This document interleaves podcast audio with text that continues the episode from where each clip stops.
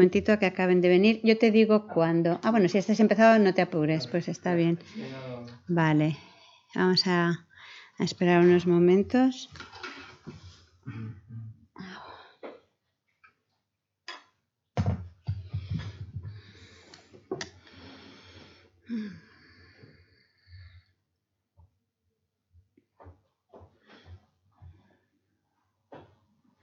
Bueno, pues algunos, tú eres la primera vez que vienes. ¿Tú has venido anteriormente aquí? Yo vengo los miércoles. Ah, bueno, pues por lo menos conoces algo. Sí, pero es el primer día. Vale, está bien. Hola. Entonces vamos a empezar con unos momentos en silencio, ¿vale? Y luego vamos a hacer unas oraciones y ya arrancamos, ¿os parece? ¿Eh? ¿Vale? Entonces, estar...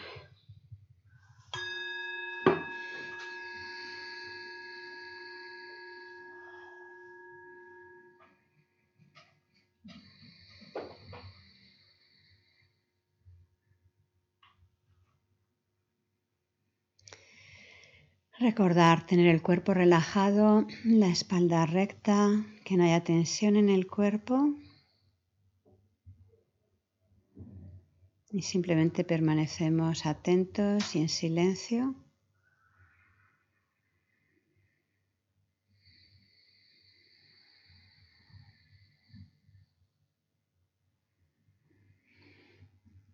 Permitir que poco a poco se vaya asentando el murmullo mental.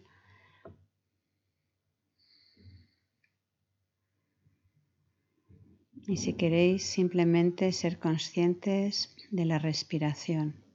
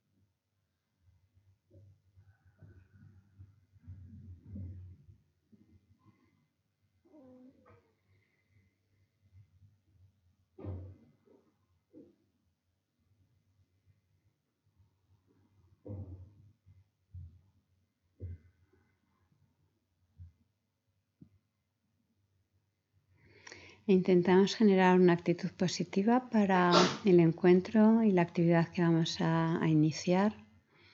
Desarrollar esa aspiración de poder eh, aprender a ser mejores personas con un corazón más cálido, más bondadoso y que de esta forma eh, podamos contribuir con el bienestar de todos los seres. Recordemos que todos deseamos felicidad y no sufrir pero no hacemos más que entorpecer el, lograr ese estado de bienestar que anhelamos. Entonces aspiremos a poder desarrollarlo en nosotros, esa felicidad, y poder ayudar a otros a encontrarla. Para eso tenemos que trabajar con nuestra mente, con nuestras emociones, descubrir los venenos y erradicarlos y potenciar todos los aspectos positivos de nuestra mente. Y ese es el propósito de, a nivel último de, de todas estas reflexiones.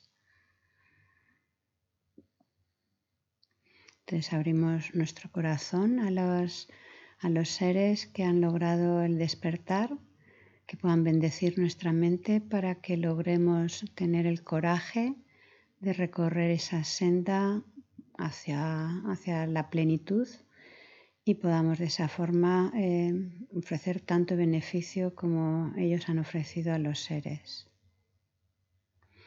Recitamos las oraciones de la página 34.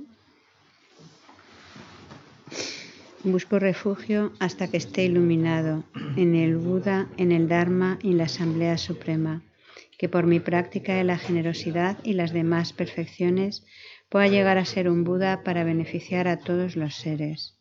Busco refugio hasta que esté iluminado en el Buda, en el Dharma y en la Asamblea Suprema, que por mi práctica de la generosidad y las demás perfecciones pueda llegar a ser un Buda para beneficiar a todos los seres. Busco refugio hasta que esté iluminado en el Buda, en el Dharma y en la Asamblea Suprema, que por mi práctica de la generosidad y las demás perfecciones pueda llegar a ser un Buda para beneficiar a todos los seres que todos los seres tengan la felicidad y sus causas, que todos los seres estén libres del sufrimiento y de sus causas, que ningún ser se aleje de la felicidad que está libre del sufrimiento, y que todos los seres permanezcan en la ecuanimidad, libres del apego hacia los amigos y del odio hacia los enemigos. Reverentemente me postro con cuerpo, palabra y mente. Presento nubes de todo tipo de ofrendas reales e imaginadas Declaro todas mis acciones negativas acumuladas desde tiempos sin principio y me regocijo en el mérito de los seres santos y de los seres comunes. Te ruego que permanezcas hasta el fin de la existencia cíclica y que hagas girar la rueda del Dharma para todos los seres. Dedico mis méritos y los de los demás para la gran iluminación. Esta base ungida con perfume, cubierta de flores, adornada por el monte Meru, los cuatro continentes, el sol y la luna. La imagino como un campo de Buda y la ofrezco. Que todos los seres disfruten de esta tierra pura. Y Guru Ranna Mandala Kam Niryatayami.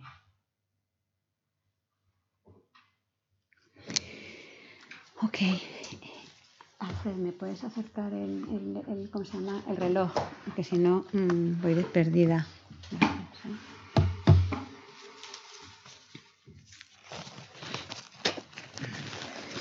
Bueno, pues nada, buenas tardes. Eh, entonces, en primer lugar, deciros, el próximo martes es eh, el Año Nuevo tibetano, ¿vale? Lo que se llama Losar.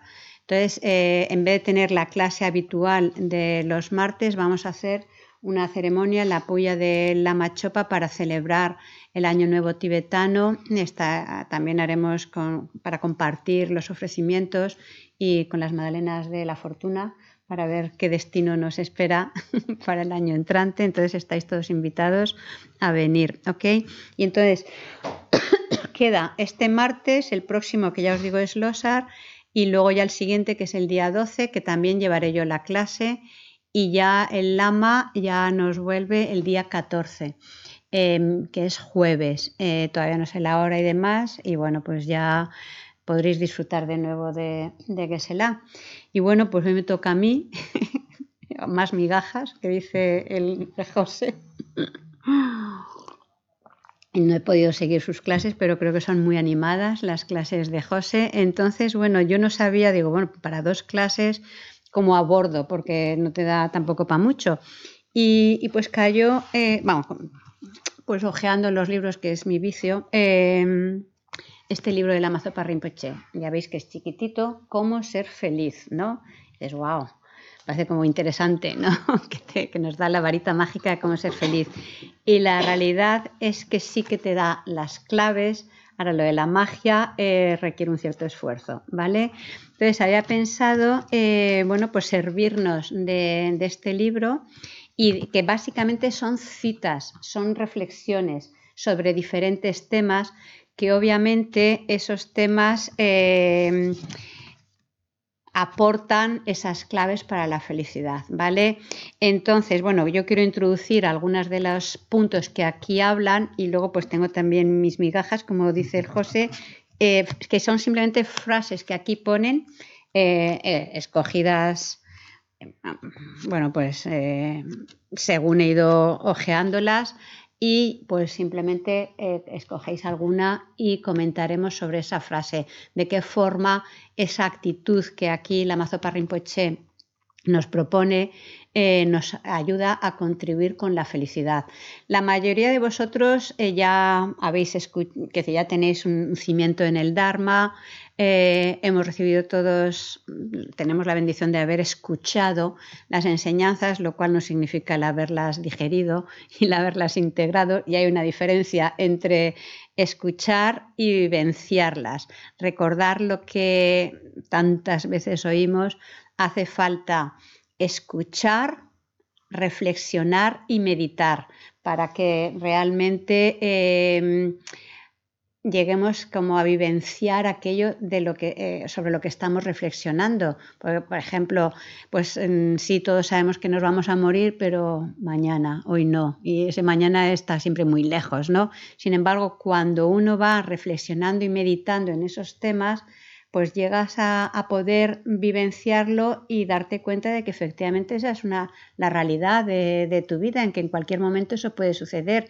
Y esa comprensión te ayuda a, em, saber cómo reestructurar tu vida, saber eh, saber apreciar la vida y darle un buen uso. Entonces, por eso es importante ese, el esfuerzo que hagamos eh, por, ir integrando, por ir analizando las enseñanzas que escuchamos y como dice su santidad, eh, si algo de lo que él nos expone, de lo que el Buda nos ha dicho, encontramos que tiene sentido, lo vamos incorporando. Si no lo encontramos que tiene sentido, pues bueno, lo dejamos ahí aparcado porque quizás todavía no tenemos eh, suficientes herramientas como para saber eh, abordarlo, ¿no? Pero lo importante, y también quiero recordarlo siempre, eh, se trata no de aceptar las cosas ciegamente y aún así eh, ayuda, hombre, porque si, por ejemplo, Gesela siempre dice que la fe ciega, pues bueno, no es la mejor cita, pero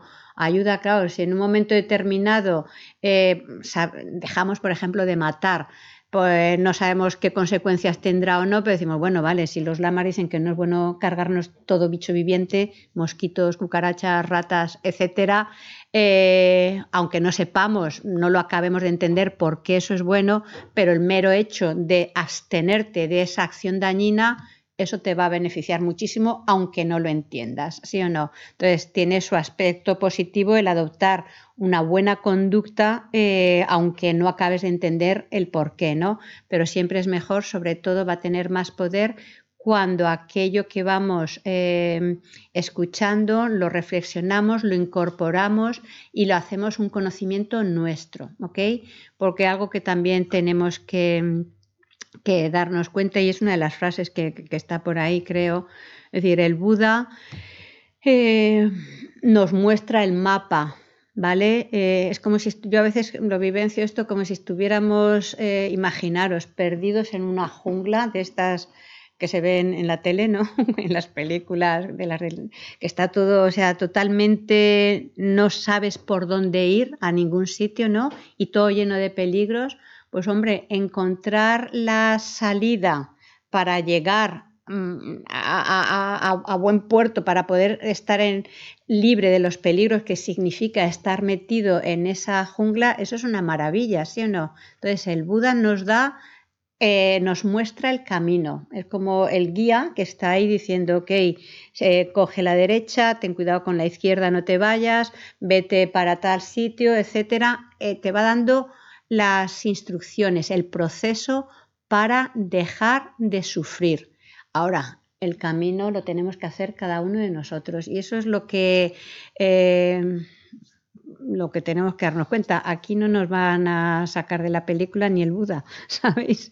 El trabajo solo lo podemos hacer nosotros, ¿vale? Y bendito sea que alguien te dice cómo. Bendito sea que alguien te dice cómo puedes ser feliz o, por, ser menos desgraciado. Por lo menos yo con eso ya nos vamos conformando, ¿vale? Ok, entonces, a ver dónde están mis gafas. Aquí, vale. Entonces, en esta, en este, en esta recopilación de citas, ¿no? Pues eh, hay varios temas que la Mazopa Rinpoche toca. Em, también tengo que decir que la traducción hay algunas cosas que, no me gustan del todo, pero bueno, en general, fantástico, ¿vale? Entonces nos habla sobre la felicidad, sobre la meditación, la actitud, el deseo, la paz, la compasión, dedica bastantes eh, eh, pequeñas citas a la compasión, al buen corazón, al, amor, estimar a los demás, etcétera, sobre la mente, la actitud en el trabajo, sobre el karma, las etiquetas, la muerte, etcétera. ¿Vale? Entonces, si os parece, pues bueno, eh, cogéis cada uno, ves pasando, que cada uno coja una y, y me lo vais diciendo y vamos a ver a qué sale. ¿Os parece? ¿Eh? Porque la verdad es que todo es jugosísimo. Eh, y es, es, mm, Bueno, a mí las frases siempre me han gustado mucho, la verdad, siempre me inspiran. O sea, cuando oigo una cita, un verso de alguno de estos maestros, me inspira muchísimo. Pero de lo que se trata es no solamente, de. Es decir, de realmente profundizar en esa cita, ¿no? De saber de qué forma eso nos puede ayudar y, cómo podemos ir aplicando eso. Y, el mero recordatorio de, cualquiera de estas propuestas, si somos capaces de ir aplicándolo, pues va a ser realmente bueno. Bueno, pues ¿quién quiere decirme una de las frases? ¿Quién quiere empezar? Vale, ok, Fran. Una forma de atajar los problemas es cambiar tu manera de verlos. Dejar de creerte la etiqueta de malos que les asignas. ¿Qué os parece? ¿Estáis de acuerdo que esa es una contribuye a, que podamos vivir las cosas de otra forma? Eh, repítela otra vez. O la repito yo que, que es así para que se traduzca, para que se oiga bien. Entonces, en esta frase, la Mazopa Rinpoche nos dice: una forma de atajar con los problemas es cambiar nuestra forma de verlos, de dejar de creernos la, la etiqueta de malos que le hemos asignado. ¿ok? Entonces, mm, bastantes de vosotros venís normalmente a, las enseñanzas de Geshe Lamsan. Y como ayer mismo mencionaba en, el grupo que teníamos ayer, eh, clase sí, clase también, o por lo menos en el 90% o el 80%, ¿vale? Si acaso de las enseñanzas de Geshe-La empieza hablando sobre nuestra actitud ante los problemas, que no sirve masticarlos, rumiarlos, estar todo el rato como eh, quedarnos como bloqueados, enganchados, obsesionados en lo terrible de esa situación, ¿sí o no? Y eso lo podemos ver, eh, porque claro, aquí de lo que se trata es de ir aplicando, por supuesto, la felicidad a nivel absoluto es posible lograrla, ¿vale? Es un trabajo arduo, es un trabajo arduo eh, en el que hay que ir poniendo las causas para lograr esa felicidad. Aquí estamos, nos está dando la Mazopa Rinpoche diferentes claves que de saberlas y, que son prácticas, no son increíblemente esotéricas, es decir, son eh, herramientas prácticas para abordar las situaciones que se nos presentan en la vida y eh, mm, suavizar esas situaciones. Entonces, claro, esto que nos habla Rinpoche dice, eh, tan pronto nosotros mm, determinamos esto es terrible, esto que sea una situación como una persona, esto es malo y tal, eh, estamos dando una fuerza a esa situación para afectarnos mucho más o a esa persona. Geshe Lansan siempre nos dice el rumiar nuestros problemas, el estar continuamente enganchados, eh, preocupados, dice, eso no ayuda, no solamente no ayuda, sino que te va hundiendo más y más. Si fuera una ayuda, pues eh, hombre, ya, estaríamos libres de problemas, porque tan pronto nos pasa una historia, aunque sea chiquitita, le damos muchísimas vueltas y, tenemos que ser prácticos. Una vez se ha presentado el marrón en nuestras vidas, quédate con eso. Es decir, a todos nos llegan cosas que no deseamos. Es parte del lote de llevar puesto eh, el cuerpo, ¿vale? Este, esta vida humana es parte del lote. Entonces, claro, una vez ya se ha presentado una situación dolorosa, a nivel humano, físico, a nivel mental, emocional, problemas en el trabajo, las parejas, los hijos, etcétera, ya es bastante eh, agobiante el asunto como para encima echar nosotros leña al fuego. Entonces, quedarnos con el sufrimiento justito el de, pues bueno, el desencanto amoroso o el, el que me he quedado sin temporalmente sin recursos o el problema que he tenido con alguien, pero no, eh, no, no alucinar, porque daros cuenta, realmente cuando nos pasa algo, eh, yo a veces digo, la verdad es que si tuviéramos, y la meditación es a lo que ayuda, si tuviéramos una grabadora de la psique, ¿no? Y luego pudiéramos un proyector, ¿sabes? Algo para poder grabar lo que está pasando en mi mente cuando empezamos a alucinar. Y luego nos lo pusiéramos, diríamos, se te ha ido la olla, se te ha ido totalmente, porque alucinamos. Es decir, tienes un problema y parece que eres la única persona del mundo que le han puesto los cuernos, por ejemplo. En momento, está la orden del día, ¿vale? Está la orden del día que la pareja se vaya con otro está en la orden del día y no es tan grave. Antes de estar con esa persona, mi vida estaba más o menos centrada, puedo seguir viviendo sin esa persona. Pero sin embargo, cuando algo de eso sucede, ya parece que el mundo se ha acabado, ¿sí o no? Eh, eh, daros cuenta, o sea, las, eh, todas esas esos diálogos, esos monólogos que establecemos sobre lo que ha sucedido no tienen fundamento, realmente no tienen un fundamento científico. Eh, no, hay una lógica en ello, pero sin embargo lo estamos eh, permitiendo que se dé en nuestra mente y alucinamos, ¿sabes? Y sufrimos en base a lo que estamos permitiendo. Entonces aquí, Cao Rinpoche lo que nos está diciendo es eso. Eh, en realidad es uno mismo el que está creando, el que está permitiendo que determinadas circunstancias te abrumen. Si tú calificas malo, negativo, persona, esto con las personas es terrible, realmente. O sea, eh, es como eh, les ponemos en...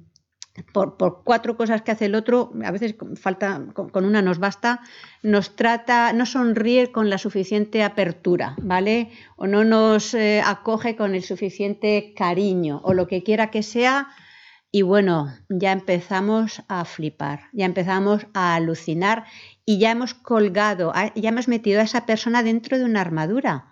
Ya hemos empezado a hacer una meditación analítica de esa persona diciendo qué negativa es, qué, poco sensible, que no sé qué, etc. Y, y, el problema es que nos llegamos a creer 100% que, esa, eh, que, o sea, que el análisis que yo estoy haciendo corresponde a la realidad y es completamente una alucinación. O sea, parece que el único propósito de la existencia de esa vida ha venido al mundo a fastidiarme. A veces llegan, llegamos a ser tan absurdos nuestras eh, interpretaciones como esas. Y no, esa no es la realidad, ¿sí o no? Entonces, eh, que, apliquémonos eso, ¿no? El darnos cuenta de que nosotros mismos somos los que estamos dando eh, intensidad y, permitiendo que las cosas nos afecten de una forma u otra dependiendo de, cómo lo estamos calificando. Y por otro lado, o sea, desconfiemos. Es decir, por supuesto, tenemos que valernos de nuestra propia sabiduría interior, que de momento está así, así.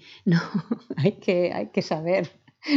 tenemos, que, tenemos que ayudarla a que se manifieste, ¿vale? Correcto. Pero eh, como no creernos 100% todo lo que yo a veces le llamo el loco de la colina, ¿no? Había un programa tiempo atrás, ¿no? Se llamaba El loco de la colina. No hay que creerse 100% todo lo que aquí sucede. Las cosas no son tan densas como también podemos ver a lo largo de nuestra vida cuántas veces hemos, nos hemos estado en, en situaciones totalmente parecía que negras, negras, negras, que aquello era inamovible, sí o no, y, hoy por hoy decimos, jolín, pues, no fue para tanto, ¿no? Y, sobre todo, y bueno, voy a, voy a para pasar a otra frase, el que el, desconfiar de verdad, eh, por no, tomarse tan en serio las cosas ni creerse tanto en nuestros juicios, porque eso de malo, de bueno, hay muchos ángulos. Claro, si yo elijo el, el ángulo más puntiagudo, pues marchando, malo, pero es que hay, hay otras lecturas ante una misma situación hay otras lecturas. Ahora, si yo solo elijo determinados rasgos de esa situación y encima eh, los exagero, pues entonces claro que, que, acabo totalmente abrumada, ¿comprendéis? ¿no? Entonces, bueno, que lo recordemos es un poco y, y eso que estamos nosotros participando en cómo las cosas nos afectan, ¿vale? Entonces, que seamos un poco más inteligentes y que identifiquemos a tiempo cuando empezamos a alucinar o cuando estamos solidificando las cosas y, nos demos un respiro y decir, bueno, ok, quizás, yo, a mí simplemente me sirve decir, bueno, vale, 100% puede que no sean las cosas tal y como yo las estoy viviendo o como las estoy pensando. ¿sabes? Porque claro, es que depende de la perspectiva. O sea, si, si estamos... si estamos solamente mirando con la lupa, cuando tú miras con la lupa algo, pues hombre, parece muy grande, ¿sí o no? Ahora te alejas un poquitito ya es otra peli.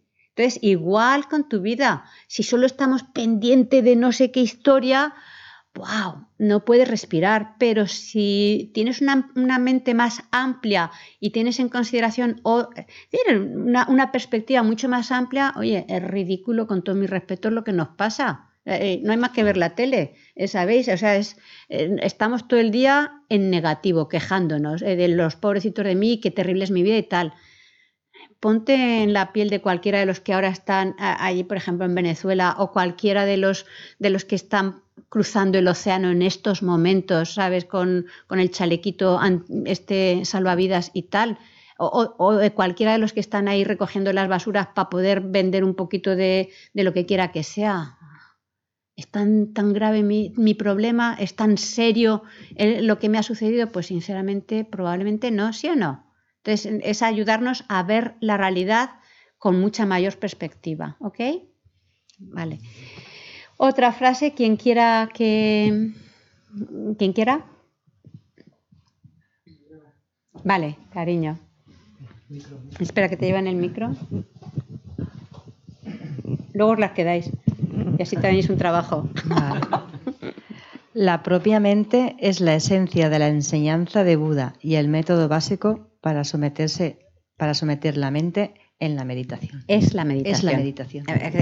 Entonces, aquí no me acuerdo si estaba exactamente así enunciada esa frase, pero básicamente lo que el Buda, hay un verso que está en una, en, eh, que a veces lo recitamos en, las enseñanzas, en la alabanza Buda Sakyamuni, que dice, a ver si me acuerdo, haz el bien, evita el mal, suyuga tu propia mente, esa es la enseñanza de Buda, ¿ok? Y ahí lo que nos está diciendo es que la enseñanza de Buda es sobre la mente y el método para subyugar, para someter la mente es la meditación. ¿ok? Entonces, un aspecto, eh, bueno, eh, la, mayoría de vosotros ya conocéis algo de, lo que es el budismo, del, mensaje que el Buda nos dijo. Y eh, como el, ABC, lo, primero que uno eh, empieza a descubrir cuando aparece por un lugar como este o empieza a conocer las enseñanzas del Buda, es que la importancia que tiene nuestra mente en, la experiencia de felicidad o sufrimiento. Más o menos casi todos conocéis algo de la vida de Buda, ¿vale?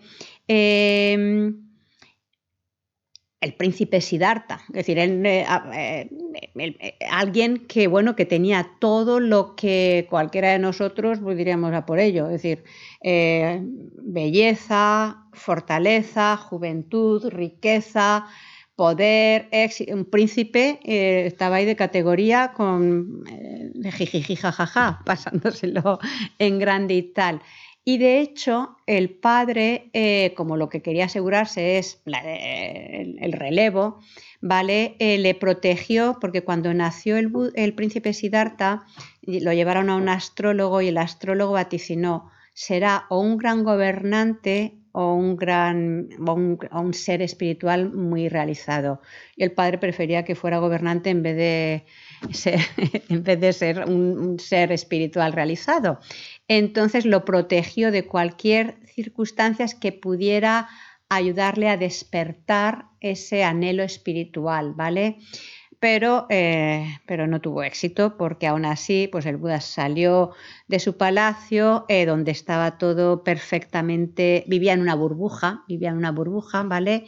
Eh, y cuando sale de ese palacio pues encuentra a un anciano que hasta entonces no había visto. Ver un anciano, yo, lo suelo decir, tiene tela. Es decir, no solo verlo, sino realmente em, Sí, verlo, verlo con, con todo el corazón.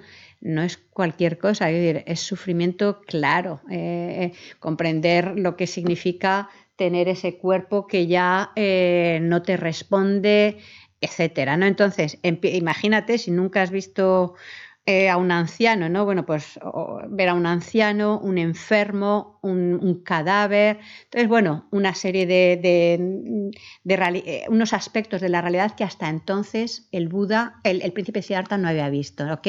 Entonces, eso le motivó, le- cuando comprendió ese aspecto de la realidad, que de hecho cuando luego el Buda empezó a dar enseñanzas es lo primero que, nos habló, la importancia de, eh, de reconocer nuestra situación, darnos cuenta de que no es ningún chollo, de que estamos, de que estamos sujetos al sufrimiento, a la insatisfacción, a la incertidumbre. Entonces, lo que le motivó al Buda a emprender ese camino espiritual es darse cuenta de la vulnerabilidad de, de su propia existencia y de, la de los que le rodeaban y buscar una respuesta, ¿ok?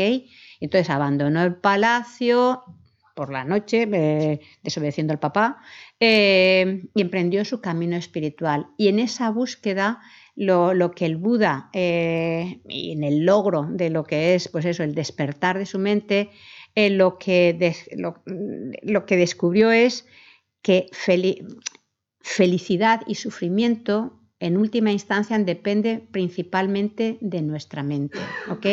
Y eso es algo que cualquiera de los que habéis estado por aquí ya lo habéis oído.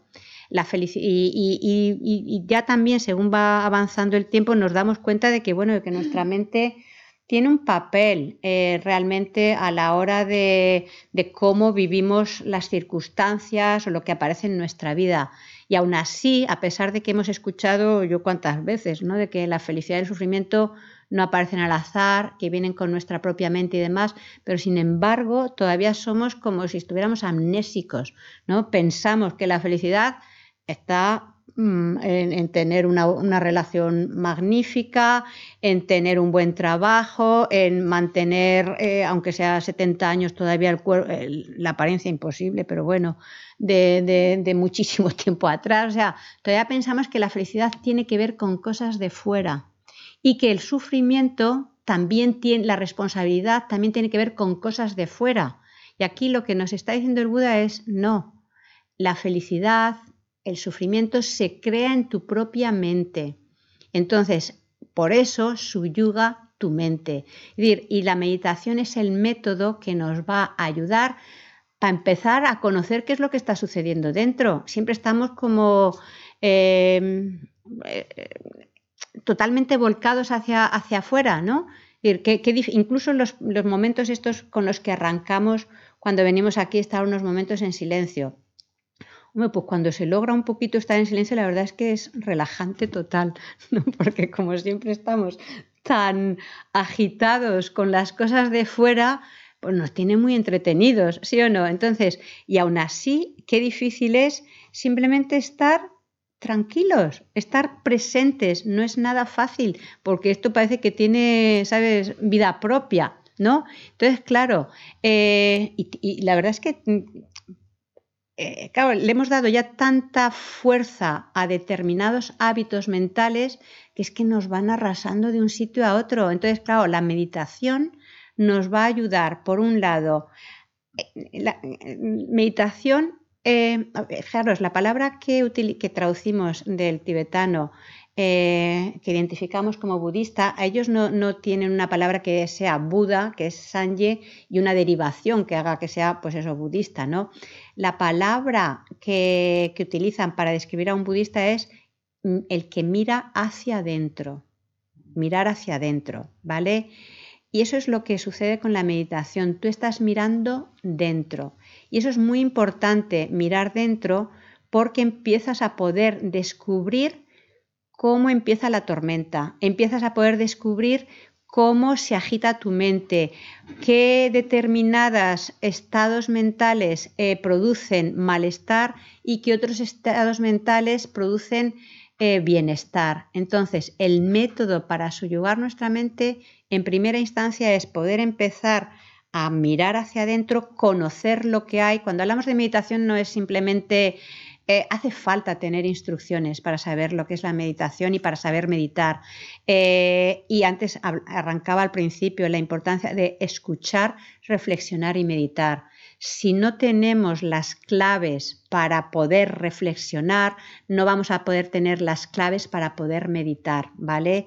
Y meditar también la raíz de la palabra meditación, que en tibetano es gom, tiene que ver con familiarizarse, familiarización. Entonces estamos familiarizándonos con la naturaleza de nuestra mente.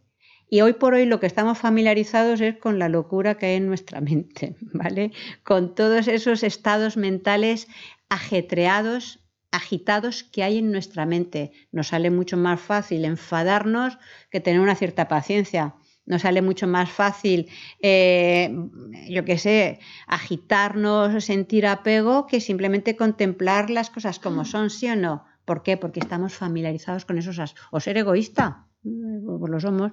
Eh, ¿por, qué, ¿Por qué no sale con tanta naturalidad? Porque estamos familiarizados con ellos, ¿ok? Pero todo eso no son cualidades intrínsecas de la mente, es algo que está basado en una distorsión respecto a cómo percibimos a los demás y cómo nos percibimos a nosotros. Entonces, aquí lo que en esa frase, eh, como decir, lo que nos está enfatizando es, vale, la clave de lo que el Buda nos de la enseñanza de Buda es trabaja con tu mente y la meditación te va a ayudar a, a subyugar la mente, a subyugar, a identificar los venenos y, y ponerlos a dieta, poner a dieta todos esos venenos y cultivar los aspectos positivos de la mente. ¿Ok? Más o menos. ¿Vale? ¿Alguna otra frase?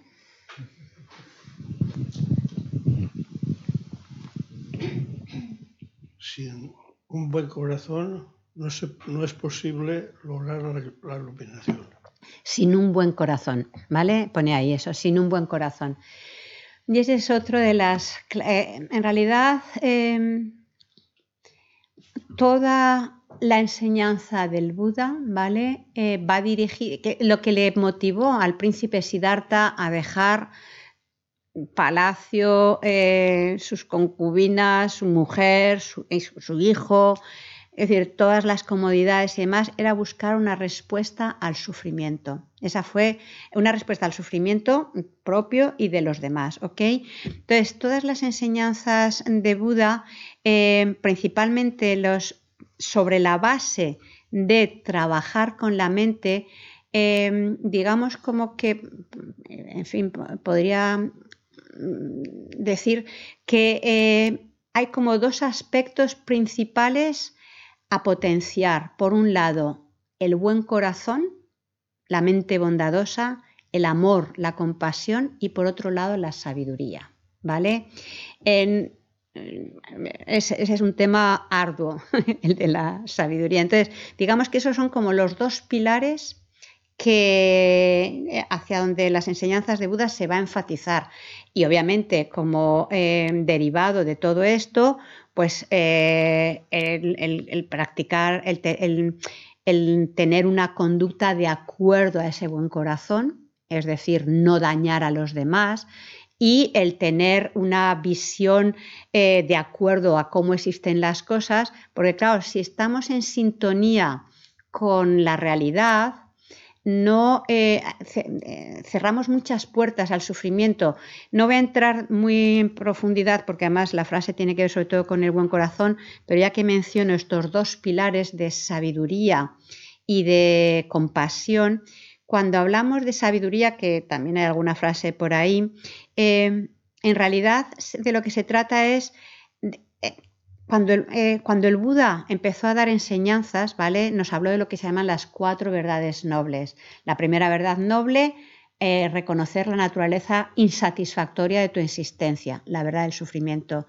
La segunda verdad noble, reconocer, buscar el origen. Claro, identificas el síntoma, entonces, ¿cómo me puedo liberar del tema? De, dónde ha venido esto? Para poder liberarme, es decir, para poder cesarlo, sería la tercera verdad noble, y ver el cómo lograrlo, la verdad del camino. Entonces, en cuanto a las causas, el origen del sufrimiento, eh, se identifica eh, las, acciones las acciones que han conducido al sufrimiento, que éstas vienen de estados mentales eh, perturbados que a su vez vienen de una concepción eh, errónea respecto a cómo existen las cosas y cómo existimos nosotros. Sin entrar muy a fondo en el tema, pero sí podemos ver que no estamos en sintonía con la realidad. ¿De qué forma? Cosas que estas sí que las vais a poder entender. Intelectualmente todos sabemos que todo es transitorio, ¿cierto? ¿No? Pero sin embargo nos aferramos y nos relacionamos con las personas, con las cosas y con nosotros mismos como si fueran permanentes. Eh, cuando la realidad muestra su rostro, que no hay que más que mirarse al espejo, ¿vale? Para que veamos el rostro de, la impermanencia, jope, impresiona. ¿no? Parece como que, porque estás enganchado en, en, que las cosas no tienen que cambiar. Y es una batalla, y claro, y si tú no sintonizas con el cambio, vas a pasarlo mal, ¿sí o no? De hecho, se pasa mal, ¿vale? Entonces, las relaciones eh, es que no hay que buscar eh, ni, culpables ni nada, es que es todo lo que se junta se separa, eso es parte del lote. Eso es, y si no se separa en esta vida, pues bueno, cuando se quede, se abandone este cuerpo, se separa, es parte de la naturaleza de las cosas. ¿Sí? Que todo lo que surge va a desaparecer. Entonces, las cosas son de naturaleza transitoria, pero nosotros nos relacionamos con ellas como si fueran permanentes. Pues lógicamente generamos unas expectativas que no se van a cumplir, ¿sí o no? O luego otro aspecto que también podemos darnos cuenta de cómo nuestra ignorancia funciona y está, eh, está en contradicción con la realidad, está en contradicción con la sabiduría que comprende cómo existen las cosas, es las cualidades que atribuimos que atribuimos a, lo que nos rodea o a nosotros mismos que no están, eh, que son una proyección nuestra. Las cosas no son tal y como las estamos percibiendo. Es decir, eh, antes hemos hablado ¿no? de, las, de, de, cómo, de bueno, malo. Es decir, tan pronto nosotros eh, damos esa etiqueta, parece como que está ahí dentro que eso intrínsecamente es negativo o positivo y las cosas no son así. Es decir, eh, ¿cuántas cosas mm, eh, estamos dándoles unos valores que en realidad es totalmente relativo? Lo que para ti es bueno, para el otro es malo o no. No hay consenso, aunque a veces podemos estar de acuerdo en algunas cosas, ¿no? Entonces, estamos mm, sintonizando fuera de la realidad, por así decirlo. Entonces, estos dos pilares, sabiduría y compasión, son, eh, te dicen también en las enseñanzas que son como las dos alas, eh, igual que un pájaro necesita sus dos alas, bueno, pues para el logro de lo que llamamos la iluminación se necesitan esas dos alas, ¿vale? Eh, aquí se dice, sin buen corazón no hay iluminación, ¿vale? ¿Qué quiere decir? Lo de lograr la iluminación, em, la palabra de iluminación, o lograr la budeidad, lograr el estado de Buda. Eh, en tibetano el, término Buda es Sangye. La, palabra, la sílaba Sang hace alusión a haber eliminado todos los oscurecimientos y la sílaba Gye haber desarrollado todas las cualidades.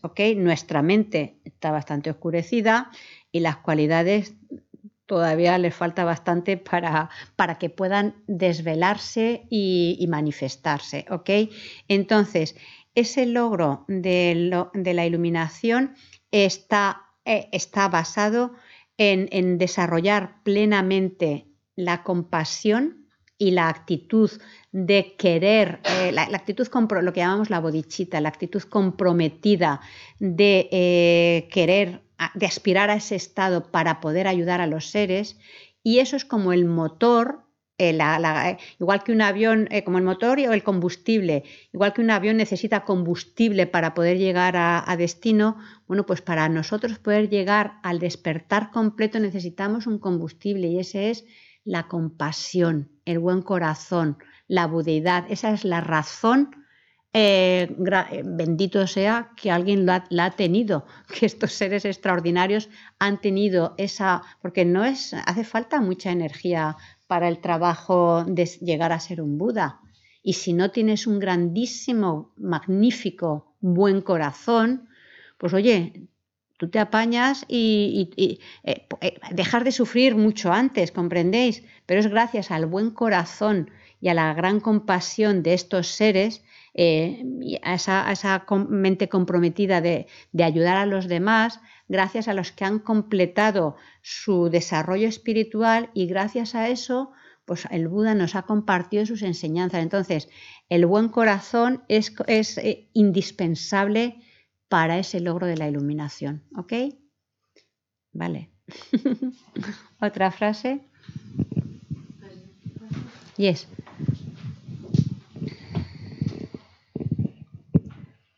Presta atención a tu actitud todo el tiempo, custodia- custódiala como si fuera el servicio secreto, como si fuera su guardaespaldas. Vale, interesante, ¿no? Eh, eh, me gusta la expresión, como, como si fuera, eh, igual que los mm, polis estos del servicio secreto están siempre ahí. Por detrás con las gafas y tal, mm, no pierden detalle, no, no, miran por todas partes para, para ver por dónde puede venir el daño. Así es como tendríamos que tener nuestra atención. Cuando sea, ahora que está tan de moda el mindfulness, ¿no? Eh, que quiere decir atención, atención consciente. Hace falta tener, vigilar nuestra mente, vigilar nuestra actitud como si fuera el servicio secreto, es decir, siempre currando, siempre atento, siempre identificando. ¿Y qué es lo que tienes que identificar? El demonio que, empieza a surgir, la actitud egocéntrica, eh, la envidia, el enfado, el apego, eh, el, olvidarme de los demás, el, estar a punto de soltar una barbaridad. ¿Sabéis lo que os digo? Claro, eh, realmente más o menos esas cosas sabemos que no es sano. Pero mira, pero, pero pasamos olímpicamente. Y pasamos olímpicamente porque son, porque, claro, porque está, es decir, porque lo hemos alimentado y entonces es una inercia la que nos lleva a. Está, surge de forma casi natural, ¿no? El que el ego, eh, todas estas actitudes negativas, ¿vale? Y por otro lado, mm, o sea, nos hemos entrenado mucho en ello y por eso sale con tanta facilidad. Y por otro lado, tampoco hemos, eh, vemos perfectamente todo eh, la película de hacia dónde nos va a llevar, ¿vale? Tú imagínate, sinceramente, si, si pudiéramos tener una, una conciencia clara de decir, vale, eh, hacia cualquiera de las acciones que, cotidianas que hacemos, mm, negativas, ya sea con el cuerpo o la palabra, si viéramos toda la evolución, cómo eso, o sea, porque tú pones en marcha una energía, ¿vale? Eh, te pones a cascar de otro, por ejemplo, ¿no? Y que normalmente la motivación no es de lo mejorcito, ¿vale? Cuando empiezas a, a cascar de otro, la motivación no es de lo mejorcito, ¿vale? Bueno, pues hacia dónde esa, eh, es decir, la evolución que va a tener eso, no solo cómo afecta al resto del personal, que le afecta, igual que a ti te afecta cuando tú eres la- el receptor, sino cómo esa energía vuelve a ti. Pues la verdad es que eh, nos pondríamos, si somos de servicio secreto, sabríamos que eso es peligroso. O sea, que dejar rienda suelta a la lengua en esa dirección, que eso es peligroso, ¿no?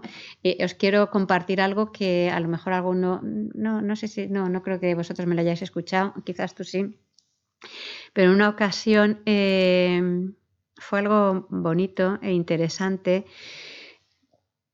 Estaba en unas enseñanzas y mm, con un lama, con que se los Ansultrin, y había venido un, gitano a la clase, ¿vale? Un gitano con su novia alemana, un gitano guapetón, ¿sabes? Así muy, vamos, eh, ok. Total, que acabamos la clase, él solo vino a, a una clase, ¿no? Y al acabar la clase, viene a mí y dice, ¿puedo hablar contigo? Y digo, vale. Y dice, es que, claro, eh, había escuchado las enseñanzas del Lama, raro es que tú pases por, una por un sitio budista y no oigas, no te vayas sabiendo que matar no es lo mejorcito, aunque sean cucarachas, insectos o ratoncitos o víboras o lo que sea, raro es, o sea, todo el que pasa por un centro budista sabe que matar no es lo mejor, ¿vale? Y claro, pues esto también lo había escuchado y me dice, es que soy torero. Me dice. Es que soy torero. Dice, bueno, es que no he llegado a triunfar. Picador. Digo, ah, o banderillero, ¿no? Esa cosa de hacer así. Dice, dice, claro, con lo que ha hecho el lama, pues, pues me he quedado así un poco y tal. Y digo, jope, ¿en qué situación me pone un banderillero? Yo a ver qué le digo. Pero claro, él me ha preguntado, yo no podía escaquear, yo tenía que ser sincero, es decir, me ha preguntado, eh, él, quería escuchar. Y yo le pregunto, digo, bueno, digo, ¿es tu medio de vida? Dice, sí, digo, jo, también me lo pone peor, ¿sabes? No, no, por hobby. Dice, además, y, aún así dice, es que desde pequeño, es que lo llevo en la sangre, desde pequeñillo es lo que yo quería ser. Digo, pues mira qué bien. No pensaba yo para mis adentro. Digo, bueno, que digo, tú me has preguntado. Digo, tú me has preguntado, yo tengo que hablar. Digo, y no te voy a decir lo que tienes o no que hacer. Digo, lo único que te puedo decir es que si tú supieras esa acción de, de, esa actividad que tú estás llevando a cabo como banderillero, cómo eso va a repercutir, eh, cómo eso va a volver a ti en el futuro, cómo va a evolucionar, eh, cómo te va a volver a llegar a ti, digo, sabrías perfectamente lo que tienes que hacer. Digo, yo no te puedo decir lo que tú tienes que hacer, digo, solo te digo que si tú tuvieras claro la evolución de esa acción, cómo va a madurar, digo, te aseguro que no tendrías el más mínimo duda de saber lo que tienes que hacer. Digo, aún así, yo le pasé como Ponce Pilatos las manos se lo pasé al lama, ¿vale? El, eh, para que hablara con él, porque claro, era una gran responsabilidad. Y Gesela también le dijo, lo, le preguntaba, dice, ¿esto me vida? Sí, sí, tal.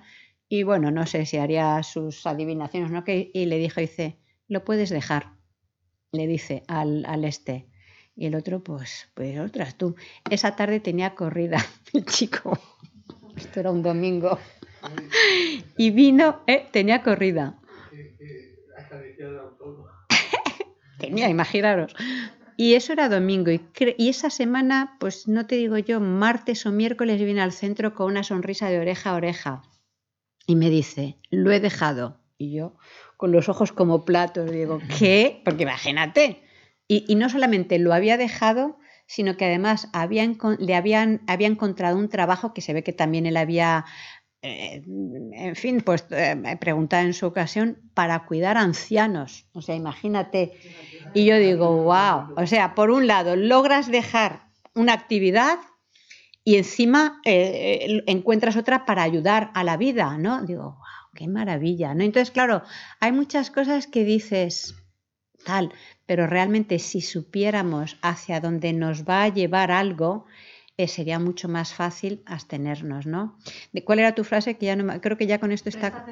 Así ah, es, exacto. Entonces, claro, eso es lo importante, que realmente eh, practiquemos esa atención consciente y para eso nos va a ayudar la, estos pequeños ejercicios de meditación, el que incorporemos en nuestra vida 10 minutos mínimo por la mañana eh, antes de estar demasiado ajetreados el desarrollar la atención. Y, aunque, por mal que lo hagamos, prácticamente todos los que estamos aquí, que hemos venido otras veces, somos más nos es más difícil ahora engañarnos que antes, ¿o no? Es decir, identificas antes cuando empiezas a, a montártelo mal, ¿verdad que sí? Es decir, antes hacías lo, puede que hicieras lo mismo, pero no te enterabas. Ahora sí te enteras, ¿sabes? Ahora sí te enteras y sabes que no es lo mejor.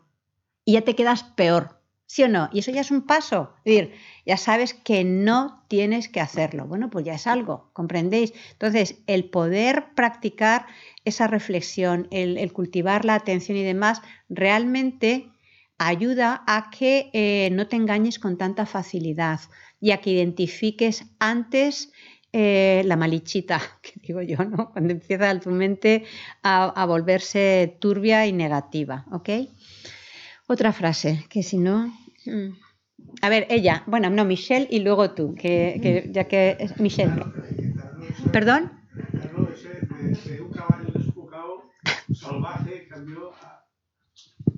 Pues sí, sí, ya te digo que fue muy maravilloso. No, no, no, le toca a Michelle la frase, le toca, era por lo que estabas comentando. Mm. Paloma, creo que es bastante parecido al Ah, vale, vale, pero bueno, si es bastante parecido, pues ya. A ver, ¿qué pasa? No, maybe. Eh, eh, léela y vamos a ver qué pasa. Etiquetar una situación como malo. etiquetar, etiquetar, sí, sigue, sigue. No es el problema, el problema es tu propia etiqueta. Vale, ok. Efectivamente está ligada con, lo que, con la frase de Fran.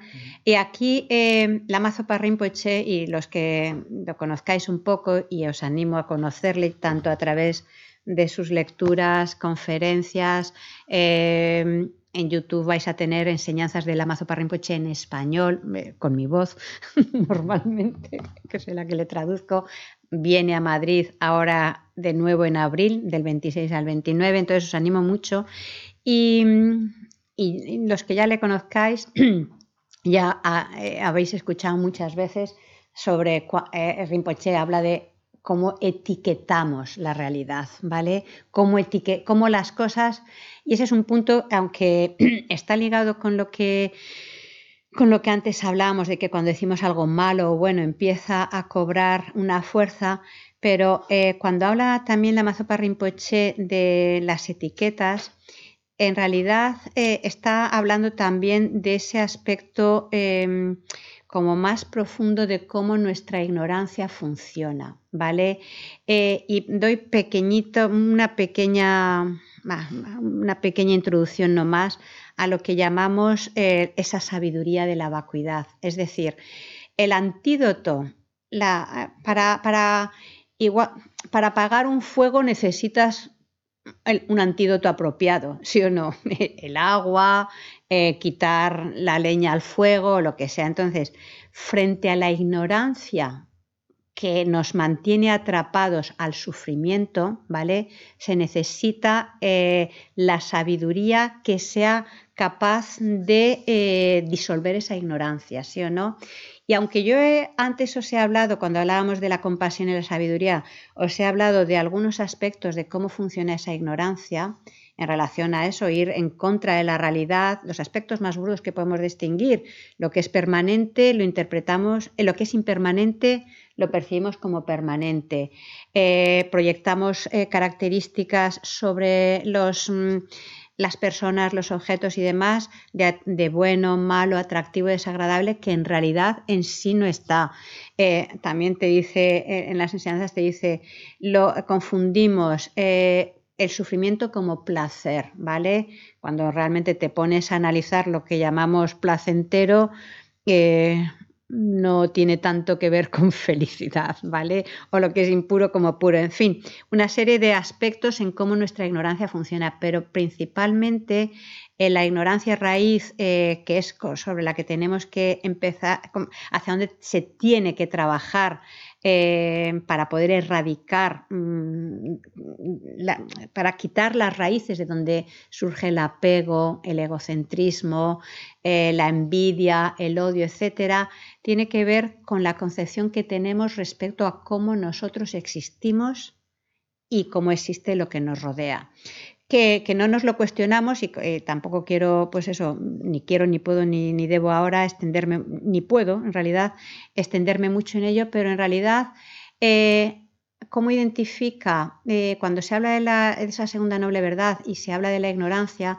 Se está hablando de, esa concepción que tenemos a nos, respecto a nosotros de poseer una existencia como si existiéramos de forma, hay varios niveles de cómo se funciona esa ignorancia. Por un lado, como si fuéramos algo permanente, único e independiente.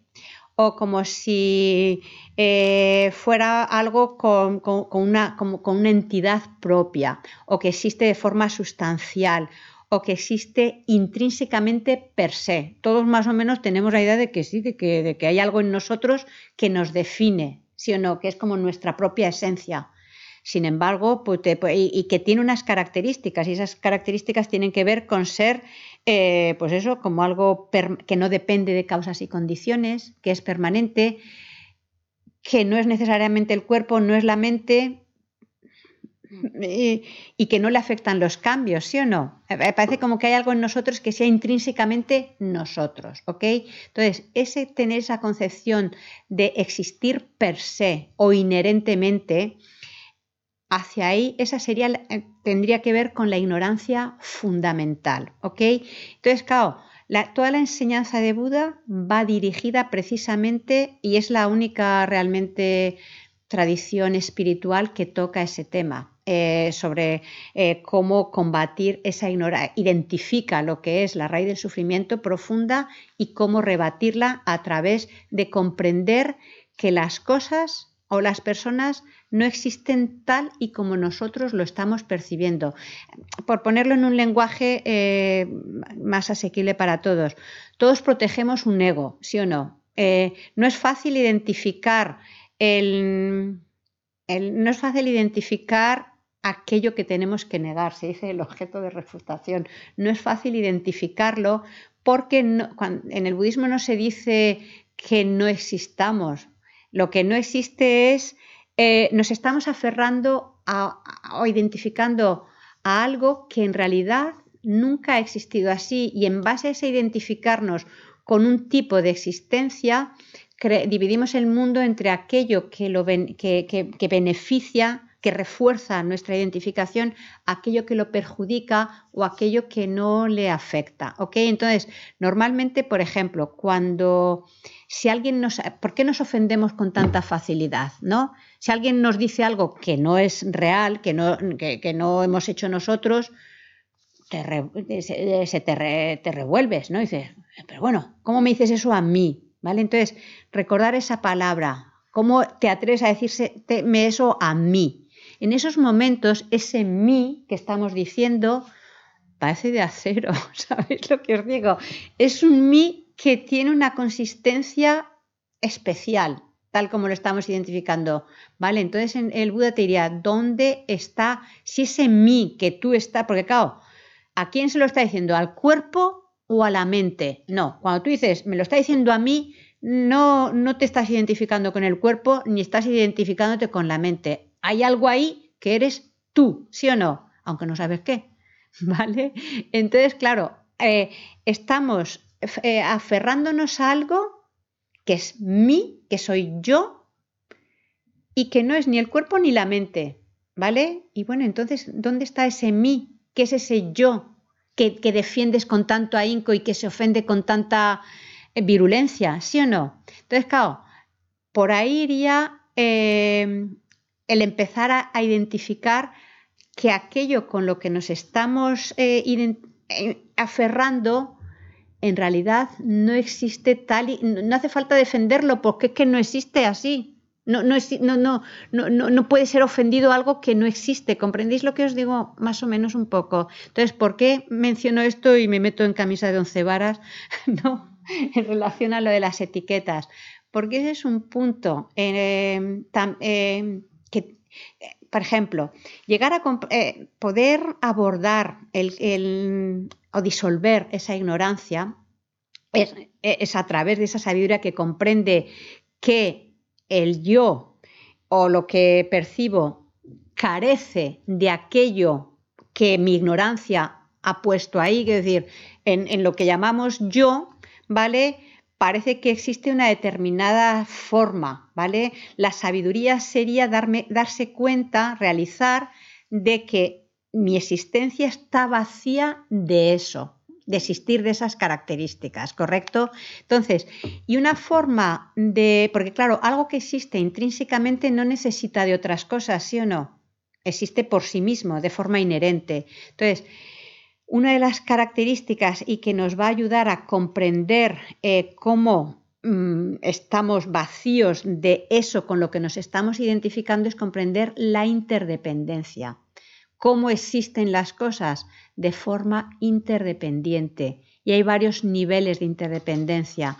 Eh, este reloj depende de sus causas, ¿no? de las causas que han hecho que, que llegue a, formarse este reloj. También depende de sus partes, ¿sí o no? No podemos hablar reloj independientemente de las partes, pero hay un nivel todavía mucho más sutil de cómo existe este reloj, dependiendo de la etiqueta, del nombre que damos. Y dice, jope, eso qué raro. Pues vamos a ver, si este reloj no lo, si a esto, a esta base, no se le adjudicara un nombre, una etiqueta, esto no existiría como reloj. Y es una etiqueta eh, aceptada por consenso. ¿Ok? Entonces, y en relación a la persona, em, a, lo que llamamos yo, ¿vale? Es sobre una base, es decir, un cuerpo y una mente, un cuerpo y una mente, que además están en continuo cambio, en continua transición. Sobre la base de un cuerpo y una mente se adjudica una etiqueta, yo. Entonces yo empieza a existir.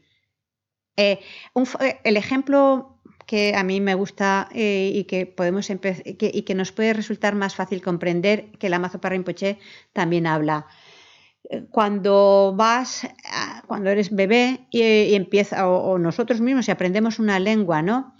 A este signo, un palote para arriba, uno para abajo y otro para el medio, ¿eso qué es? Una A, ¿vale? ¿Cuándo empieza a existir la A? En nuestra visión parece que, aquí no tengo ninguna A, por cierto, sí, bueno, aquí en chiquitito, aquí hay una A de lama, ¿vale? parece que la A está aquí y que es independiente de la mente que nomina A. Pero sin embargo, ¿cuánto existe A?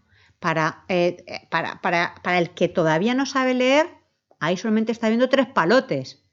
A, para poder existir como A, depende de una base, que son esos tres palotes, y el nombre que se le adjudica, la etiqueta. ¿Sí o no? Entonces, A no existe intrínsecamente, A existe dependiendo de una base y del nombre que se le adjudica. ¿ok?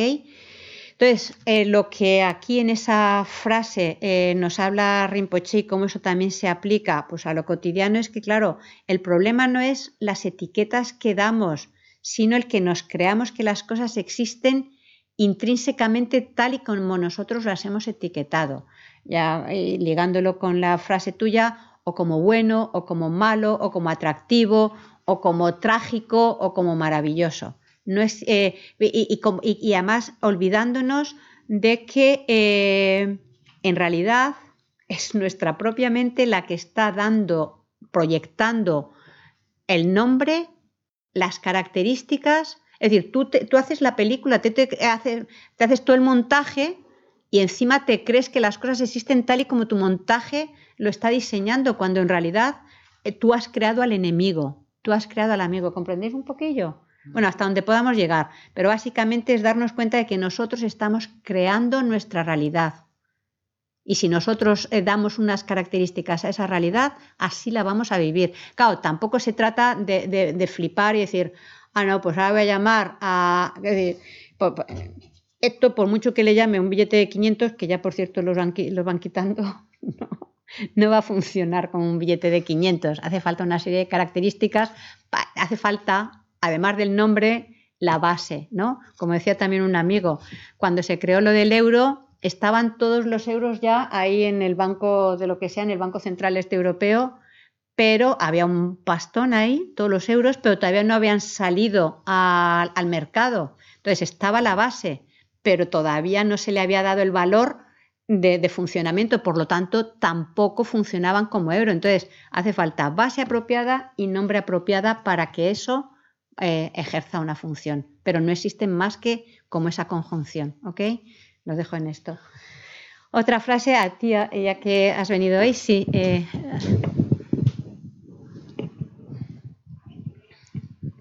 No puedes esperar que crezca manzanas cuando has plantado maíz, calabazas o plátanos. Esa me encanta. Eh, eh, está clara, ¿no? Está clara, pero es más profundo de lo que nos imaginamos. Es decir, queremos ser feliz, pero vamos justamente poniendo barreras al tema, ¿sabes? No queremos sufrir y ponemos todas las semillitas para el sufrimiento. Entonces, nos está hablando de eso. Si quieres unos resultados, pon las causas apropiadas. No podemos esperar eh, tener una vida eh, apacible y serena complicándosela a todo hijo de vecino, ¿o no? Es decir, si quieres tener una vida apacible y serena, oye, eh, ten un poco de cuidado con cómo te relacionas con los demás, ¿no? Nos está hablando del karma también. Y y esa es como la, no sé, como la estructura mm, como vital que que tenemos que comprender.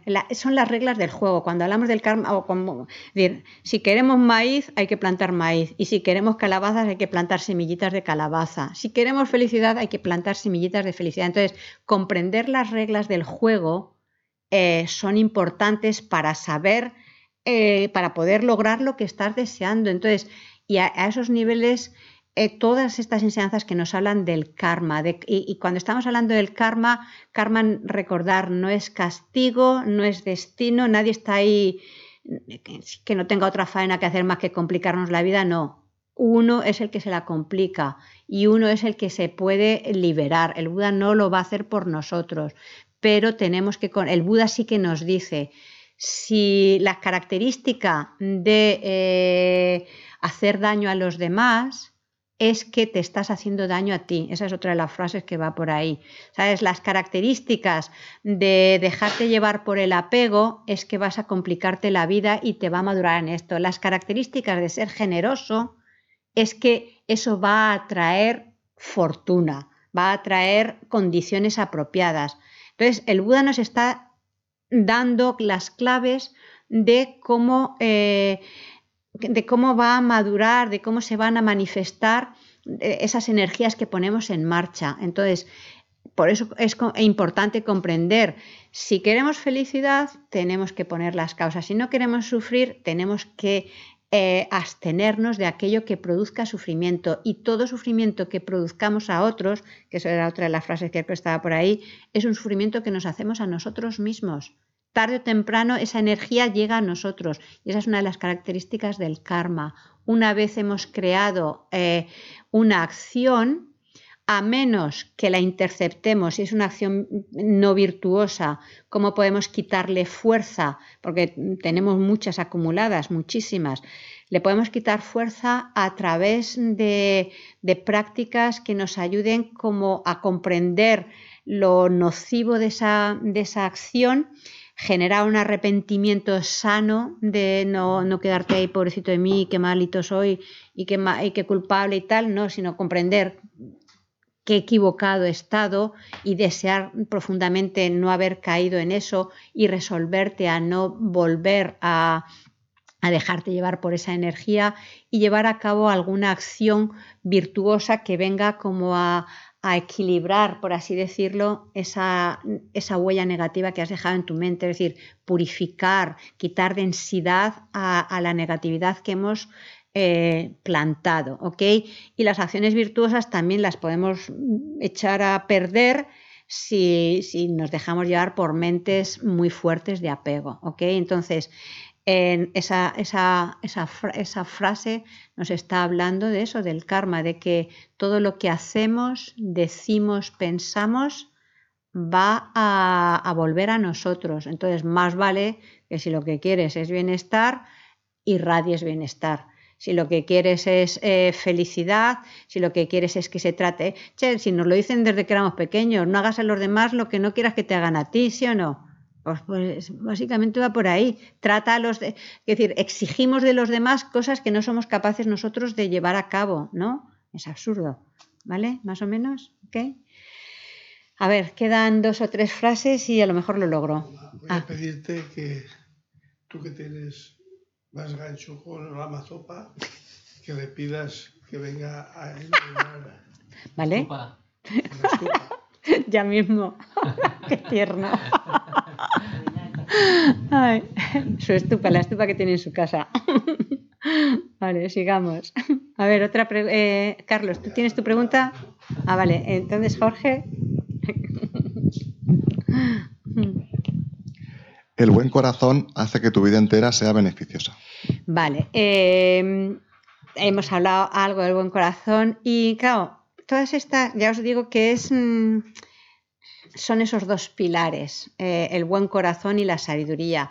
El, el reservar, el, el, observar la ley del karma, eh, una conducta ética. Es decir, la primera expresión realmente de buen corazón es no dañar, ¿vale? La primera expresión del buen corazón, su santidad suele decir, si puedes beneficiar a los demás, magnífico, pero por lo menos no les dañe. Y eso ya es la primera expresión de un buen corazón, es decir, eh, el no hacer daño a otros. Entonces, eh, ¿y qué decía el buen corazón? Es, eh, ¿cómo decía? El buen corazón Claro. hace que tu vida entera sea beneficiosa. Claro, porque el buen corazón a lo que nos lleva, que- normalmente, mm, vamos, para mí fueron las primeras enseñanzas, por cierto, que recibí eh, y, y quizás eso es lo que me enganchó al, al- vamos, lo que me, eh, me atrajo muchísimo, por supuesto, porque normalmente, ¿cómo vivimos? Primero yo y los otros por ahí a lo lejos, normalmente, ¿vale? Pero toda nuestra vida está eh, dirigida al primero yo.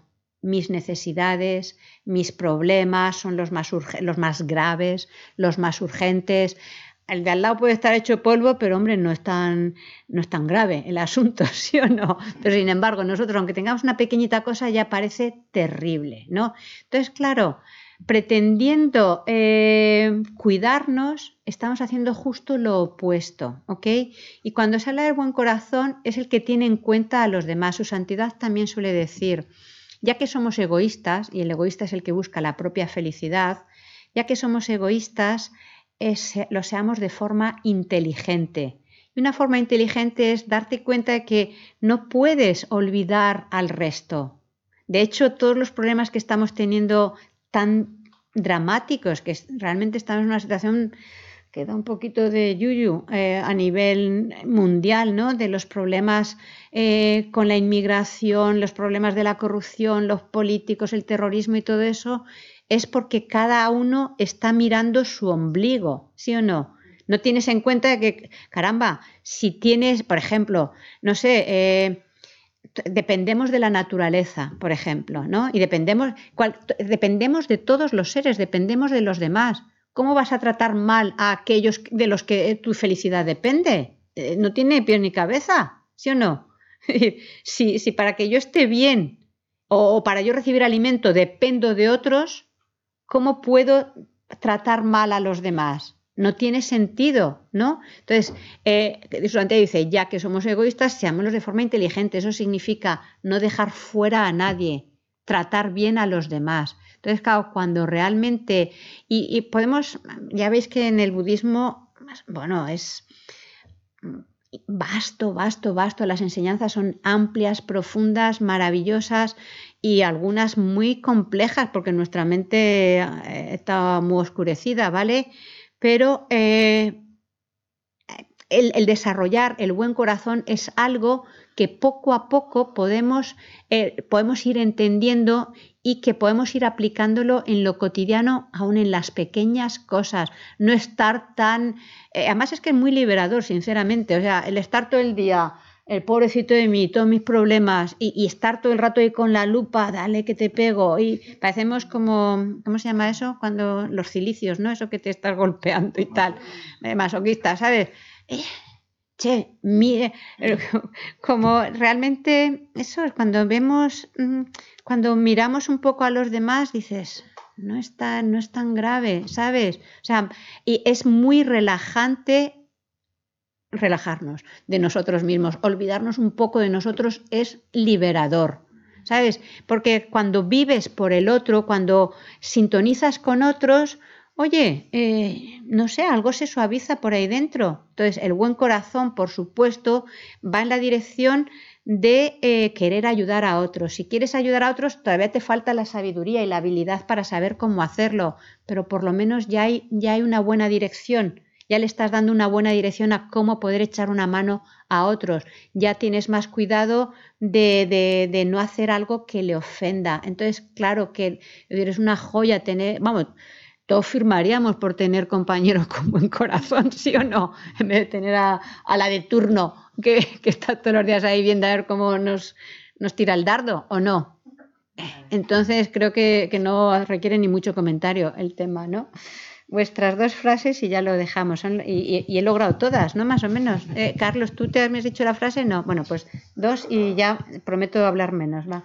Eh, si no hay enfado dentro, ah, no hay enemigo fuera. Es eso, no, eh, no, no, anger, no, no anger, no enemy. Es una de las pegatinas que pone la Mazopa Rinpoche en el coche.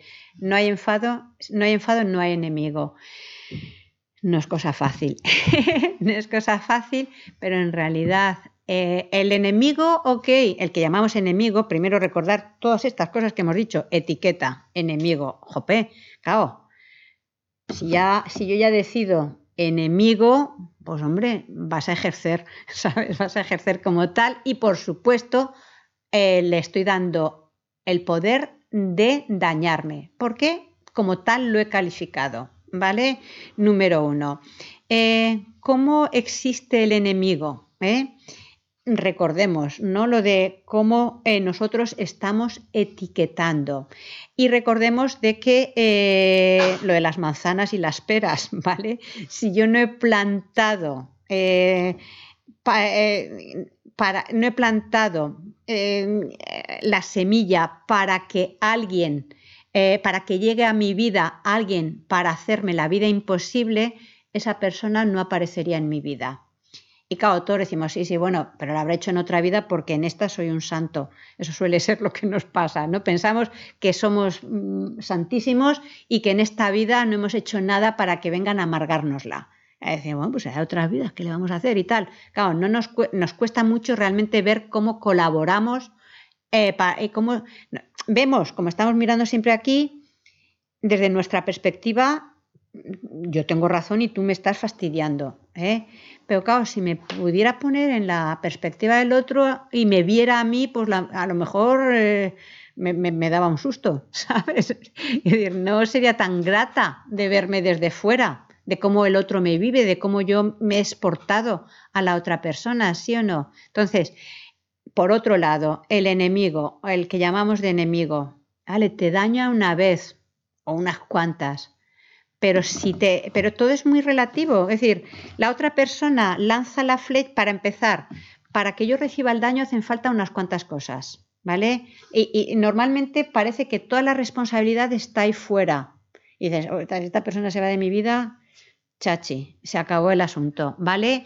Y parece que toda la responsabilidad está afuera. Pero para que yo sienta eh, ese daño hacen falta dos cosas. Alguien que lance la flecha y yo que me brinde a recibirla. ¿Vale? Si no hay blanco, no, no llega. Contra más gordo es el blanco, más fácil es de hacerlo. ¿Vale? Es decir, contra más grande es más fácil es de acertar a dañarme. Es decir, que yo tengo algo que ver. Ahí hay un ego que, que recibe. ¿Vale? Por otro lado, si yo no hubiera creado las semillas, ese, ese, personaje no tendría el valor, no tendría el poder de hacerme daño. Entonces, en cierta forma, mi propia negatividad es la que está atrayendo el que el otro me perjudique.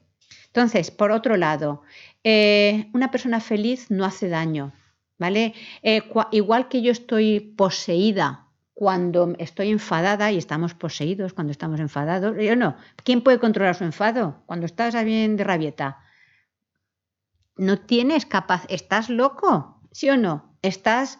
Eh, no ves, estás ciego, no ves, tienes que. ¡Pumba! Es decir, te está dominando un demonio y no tienes libertad. El otro tampoco tiene libertad. No somos tan diferentes. A mí algo que me ayuda es darme cuenta de que no soy tan diferente como la persona que me fastidia no soy tan diferente, tengo unos engaños similares y, en cierta forma también, es decir, en realidad estamos siendo víctimas, somos compañeros de celda, ¿no? Eh, somos compañeros de celda, estamos a cadena perpetua en samsara. Vamos a montarnos la vida un poco mejor. Es decir, estamos los dos sufriendo por el mismo dictador, mi enfado, mis engaños. ¿Comprendéis? Entonces, si empezamos a analizar todas estas cosas, quitamos fuerza y, empezamos a no mirar tanto ahí fuera y por tanto dirigir una energía negativa, sino darnos cuenta de que nosotros tenemos algo que ver y que dependiendo de lo que hay aquí, eso tiene un, poder de, afectarme de una forma u otra. Por tanto, claro que si no hay enfado, no hay enemigo. Ese gancho es lo que va a la sopa. que la herramienta que funciona es esa. Mm, mm. Sí, cariño, sí. ¿Cuál es el antídoto del enfado? Así a ojo, ¿qué pensáis? ¿Cuál es el antídoto del enfado? ¿Tú, así a ojo, ¿qué pensarías?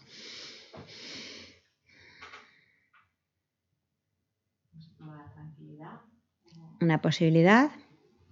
El enfado es la energía, cuando, decir, cuando hay enfado, eh, es el factor mental que elige los aspectos negativos, desagradables de una situación, ¿vale?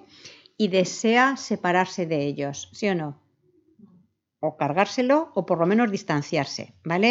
Tú estás viendo cualidades negativas en, en- el objeto y, de- y el enfado te incita a dañar o a devolver un daño, ¿sí o no? Entonces, antídoto al enfado, el amor. Amor y paciencia. Eh, pero hay mucha, pero, eso no, eh, muchos aspectos para trabajarlo. Para, para empezar, como estos que os digo, de, de- darnos cuenta de la interdependencia, o sea, que ese enfado no llega a mí si yo no tengo algo que ver. Eh, a mí me sirve, a mí particularmente me sirve todo eso, o sea, darme cuenta de que el otro no es tan diferente a, a mí, de que no está, porque claro, cuando nosotros a través del enfado vemos a la persona intrínsecamente mala, intrínsecamente odiosa, intrínsecamente negativa. Y, y- también os digo lo de la meditación. Eh, la meditación nos ayudaría a darnos cuenta de lo locos que estamos en el análisis que estamos haciendo. ¿Sabes? De poder encontrar el error en, en la etiqueta que yo estoy dando. Porque el problema es que me creo esa etiqueta, me creo que tú eres malo. Y aquí Rinpoche en una de las eh, reflexiones que nos habla, claro, nosotros, tanto cu- cuando el enfado respecto al enemigo como cuando nosotros nos sentimos, parecen que enfado y el ser y la persona son lo mismo. Es decir, es como que están unidos y no. En esos momentos, es decir, el, enfado no es uno con la persona, ya sea que yo lo esté sintiendo como que la otra persona lo esté sintiendo, ¿sí o no? Entonces, claro, si yo elijo determinados atributos de las circunstancias, yo eh, genero enfado hacia esa persona, porque lo he, visto negativo, vienes a por mí, pues oye, a, ver cómo me defiendo.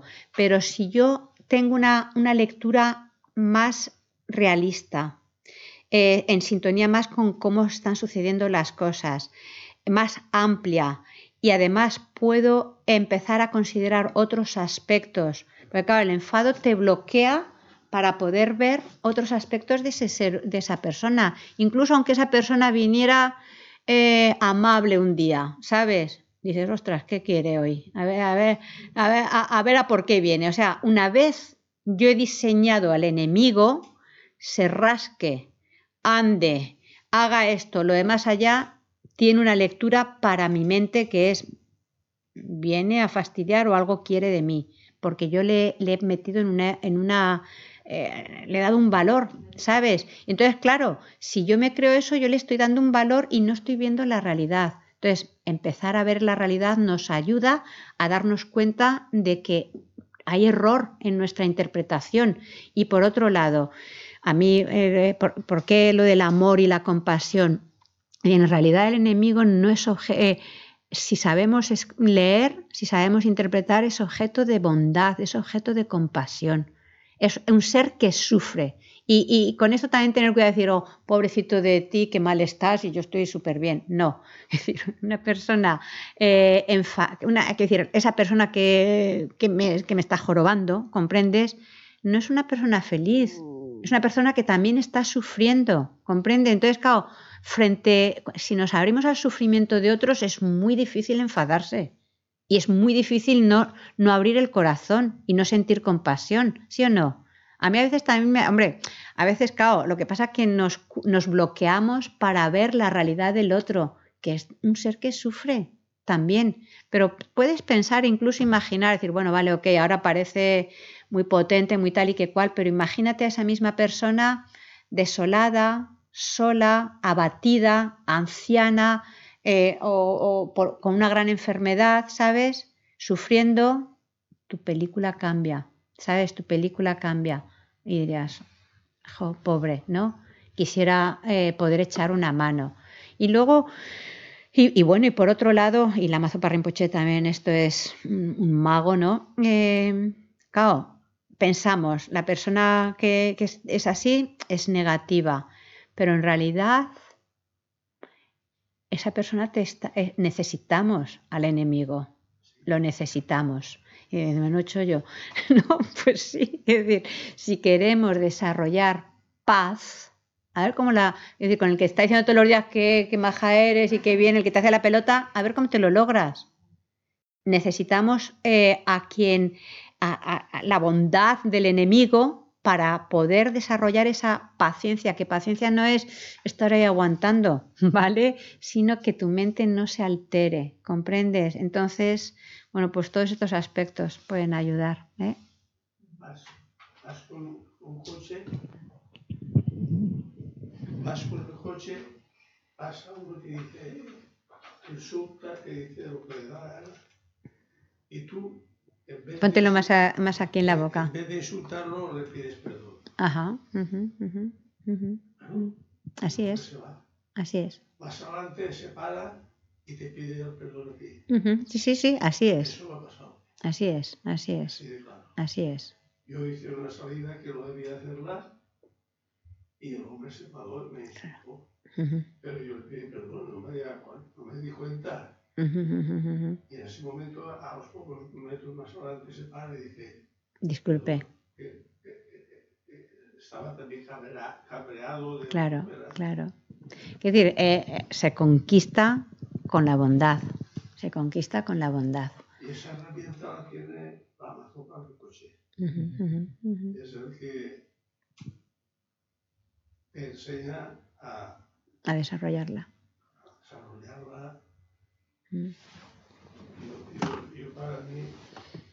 Póntelo más cerca para que te oigan los compañeros. me- ¿cómo, cómo le, le- diré que me pasó? Yo, como, yo estaba como un caballo salvaje y, y en un día entendí que el enfado era el Una locura. Mi, mi vida no, no, No fue igual. Está todo en esto, en, el- en- poner la herramienta que En identificar, el, en en identificar la causa. Identificar la causa. le pones tú más, más, más palo a la cosa y entonces ahí viene las guerras y todo lo que se hace por el mundo es por eso, por, por la equivocación de las personas. Pues sí. Bueno, pues chicos, eh, nos han quedado dos frases, creo, ¿no? Tres. Una y dos. Ah, bueno, leerlas rápida, los dos y también la de Carlos y a ver si las comento las dos en la misma. A ver, eh, Alfred. Y ya acabamos, ¿eh? Five, five minutes, más o menos. Cualquier acción que daña a otro ser, Ah, vale. aunque sea tu enemigo, te daña a ti. Vale, perfecto. Y ahora tú, Carlos. Realiza tus actividades con buen corazón. Bueno, básicamente las dos casi ya se han comentado. Es decir, daño que hagamos a otros, daño que nos hacemos a nosotros, tarde o temprano llega. Tarde o temprano llega. Y mm, además, claro, no, no somos realmente, si tuviéramos eh, realmente mucha atención en nuestra, como lo de la policía secreta este que decían por ahí, ¿no? Comprendiéramos perfectamente lo que está pasando en nuestra mente, pensar, ¿no? Cuando estás mm, hablando mal de otra persona, si estás aprovechándote de otro y demás, ¿qué, es- eh, qué- realmente qué es lo que sientes en esos momentos? ¿Es agradable? ¿Es placentero? Parece como que a lo mejor te quedas a gusto cuando lo sueltas algo, pero realmente a nivel incluso fisiológico, ¿te sientes a gusto haciendo daño? Sin embargo, cuando afloja, es, eh, es muy agradable ayudar. Eh, De verdad, es muy agradable, o sea, te queda muy a gusto. El ego se te queda que no veas o qué sé yo, que no es lo más sano. Pero eh, lograr que otra persona esté bien, ¿sí o no? Esos, esas veces que hemos, mm, pues sin darnos cuenta, ¿sabes? Realmente hemos desconectado de nosotros y hemos conectado con el otro, y a- eh, en- en tonterías, en pequeñas cosas, es gratificante, ¿sí o no?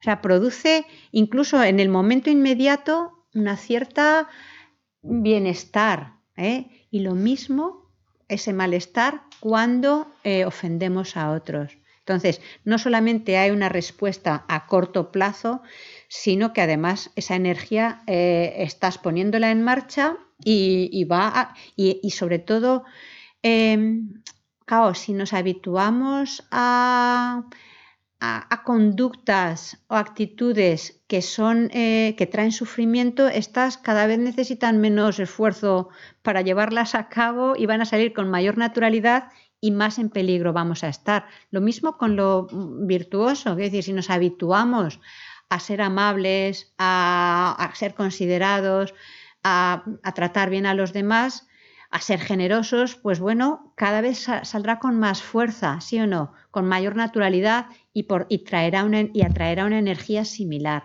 ¿vale? Entonces, y, luego, pues la otra frase, eh, creo que la has dicho tú, lo de llevar a cabo todas nuestras acciones con el buen corazón, ¿vale? Con una mente compasiva. Algo que la mayoría de vosotros ya lo sabéis, la, importancia que se pone en, en, iniciar nuestras actividades con una motivación virtuosa. No solamente cuando venimos los lunes, los jueves, los martes o cuando quiera que sea que venimos aquí o cuando quiera que en casa nos ponemos a meditar, eh, sino el, esto es como un laboratorio, por así decirlo. Entonces, claro, el resultado, la fuerza que va a tener eh, las actividades que hagamos, la, energía, la naturaleza de esa acción, el que eso tenga el poder de, de conducir y de producir bienestar o negatividad, tiene que ver con la energía con la que la hemos acompañado. ¿Vale? Entonces, si arrancamos cualquier actividad con ganas de fastidiar, incluso aunque la acción en sí pueda ser mm, calificada como eh, beneficiosa, si la motivación con la que hemos arrancado esa acción es negativa, es decir, está impulsada por mm, ensanchar el ego, eh, por dañar a otros, etc., esa acción nunca va a traer felicidad. ¿Vale? Ya sea cualquier tipo de acción, eh, la generosidad, lo que sea, o incluso unas buenas palabras, pero si nuestra motivación es dañar a otro, esa, acción va a producir daño a ti mismo. Y las acciones motivadas por un buen corazón, el, el, ayudar a otros, el no estar tan pendiente de ti, etcétera, esas, aunque sean acciones pequeñas, además de que dejan un hábito totalmente saludable en tu mente, esas van a traer un fruto positivo. Por eso es por lo que tenemos que, eh, igual que todos los días, supongo, nos lavamos los dientes, ¿no? Salimos de casa con, la cara lavada y bien peinada, ¿no? Y, con los dientes lavados y tal. Bueno, pues eh, es importante salir con un cuerpo presentable, más importante salir con una mente presentable, ¿sí o no? Mucho más importante salir con un buen corazón, arrancar el día con una mente sana. Y para eso tenemos que eh, prestarle atención, prestarle atención, dedicar unos momentos a, cultivar esa mente sana, decir, vale, luego, es verdad, no es fácil, pero bueno, cultivar esos momentos y decir, vale, ok, eh, voy a, intentar abrir mi corazón, darme cuenta de que los seres también sufren, de que ojalá no nos, yo pueda ser fuente de, bienestar y no de sufrimiento, ¿sabéis? El, poner como esas buenas actitudes en tu arrancar el día, en tu iniciar tus actividades y que te vayan acompañando ese buen corazón a lo largo del día. Entonces, eso no solo desde luego alegra la vida al personal, facilita mucho la vida a los que te rodean, pero sobre todo a ti, ¿vale? Y como diría su santidad, esa es la forma de ser inteligente uno mismo, ¿ok? Eso compensa. Es, toma que si compensa, ya lo creo que compensa, ya lo creo, pero tenemos que educarnos en ello. La buena motivación es lo que te lleva a, a, a ir bien. Claro. Claro. Eso, eso, flota, eso sale. Así es. Eso es la, prueba de un día levantarte diciendo todo lo contrario. y ya verás cómo te va. y ya verás cómo te va si, si, probamos a hacer todo lo contrario. Vale, pues gracias chicos por vuestra atención. Os recuerdo, el próximo, si ahora vamos a hacer las oraciones, el próximo martes tenemos la ceremonia esta del Año Nuevo Tibetano y el siguiente martes otra clase eh, con más eh, reflexiones, ¿vale? Venga, eh, vamos a la página 36 y hacemos la dedicación, que no sé dónde están mis gafas, ah, por aquí. e incluimos también en esta, bueno, ah, ok, vamos a hacer primero la dedicación que por los méritos de estas acciones virtuosas pueda alcanzar rápidamente el estado de un Guru Buda y llevar a todos los seres sin excepción a ese estado iluminado. Que la suprema joya de la bodichita que no ha nacido surja y crezca, y que la que ya ha nacido no disminuya, sino que aumente más y más. En la tierra rodeada de montañas nevadas, tú eres la fuente de todo bien y felicidad. Todopoderoso, Chenresi Tenzin Yatso, te ruego que permanezcas entre nosotros hasta que finalice el samsara. Tú que sostienes el camino moral del suyugador, que sirves como el generoso que lo soporta todo, que mantienes, preservas y esparces la victoriosa doctrina de Manjunat y que realizas con maestría oraciones magníficas que honran a las tres joyas, Salvador mío y los demás, tus discípulos, te lo ruego, ten una vida larga. Dedicamos por todas las personas de la lista de oraciones y dedicamos muy especialmente por la situación en Venezuela y en los diferentes países en conflicto y para que el buen corazón y la preciosamente la bodichita eh, se arraigue y crezca especialmente en la mente de los gobernantes, aquellos que tienen poder, influencia, también de los terroristas, de los líderes religiosos y que todos podamos vivir con, de acuerdo al buen corazón. Ok, pues gracias.